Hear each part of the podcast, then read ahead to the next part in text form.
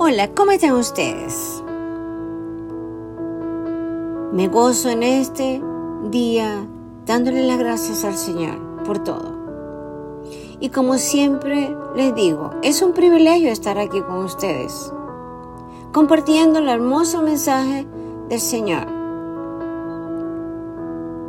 Damos gracias al Señor por esta oportunidad que tenemos de tener la comunión y damos gracias a Anco por darme la oportunidad de estar aquí con ustedes también. Veamos. El mensaje de hoy es permanecer en su amor hasta el final. ¿Qué significa esto? Dice Primera de Juan 4:16 donde dice que y nosotros hemos llegado a saber y creer que Dios nos ama. Dios es amor. El que permanece en amor permanece en Dios y Dios en él. ¿Cómo les parece? ¿Cuán importante es el amor para Dios?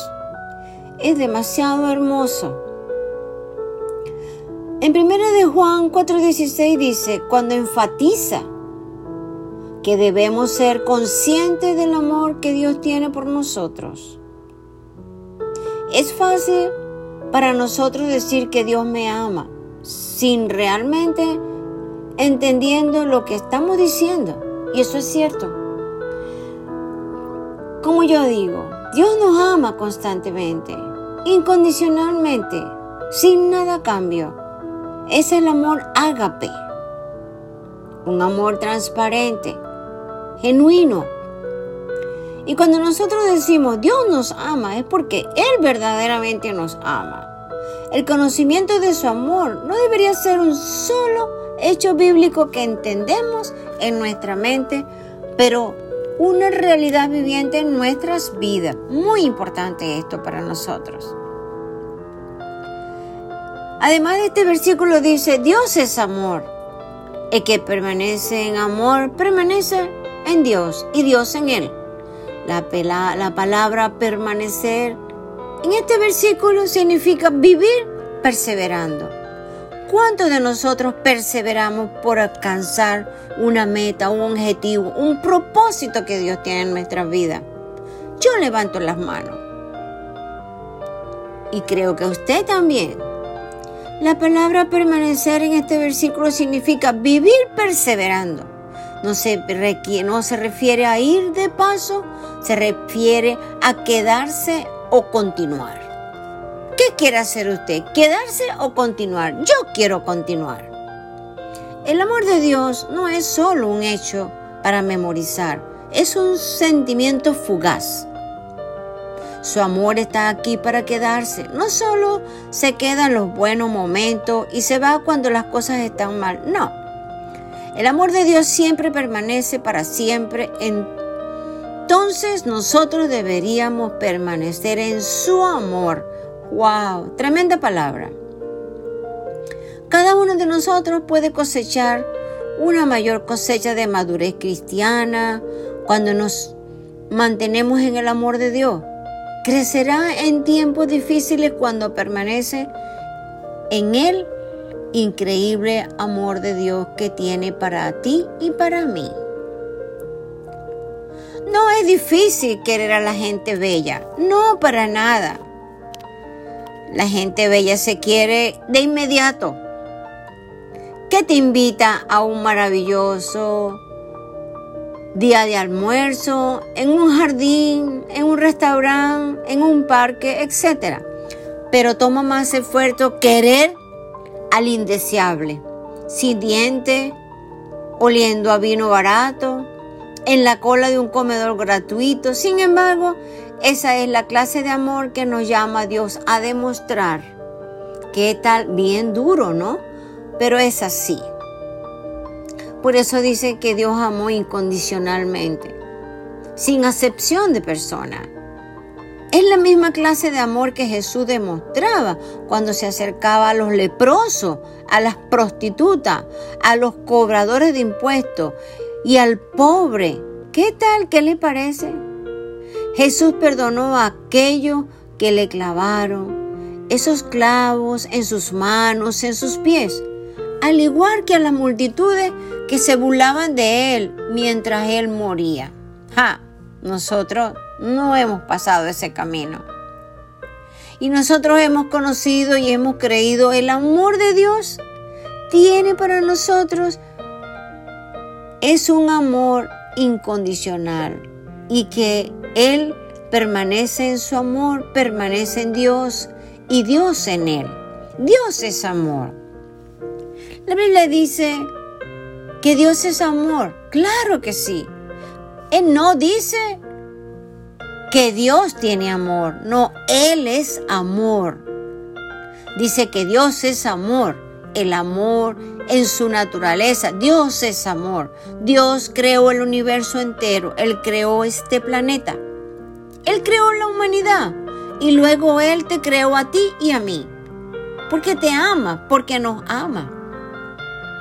Dios te creó a ti para que fueras el objeto de su amor y a su vez para que tú lo amaras a Él.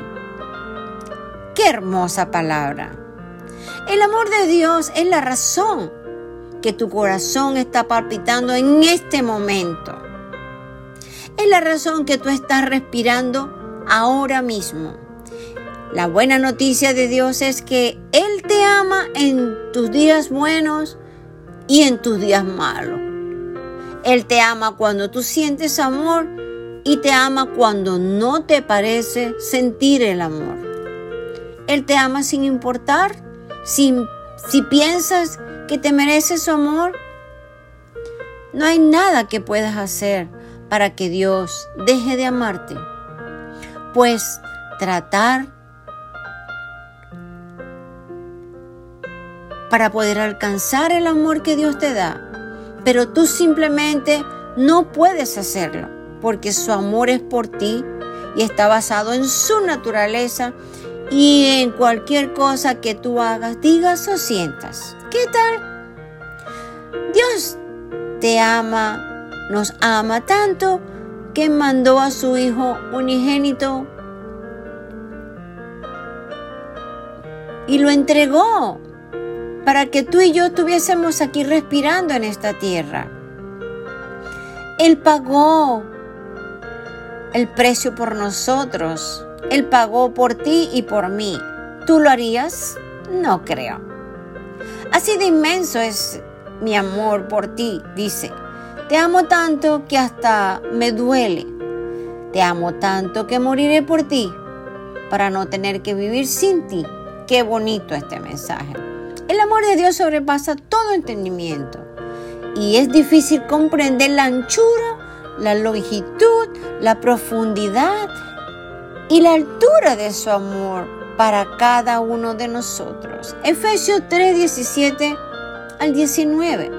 El amor de Dios es persistente y constante. Su amor nunca deja de ser.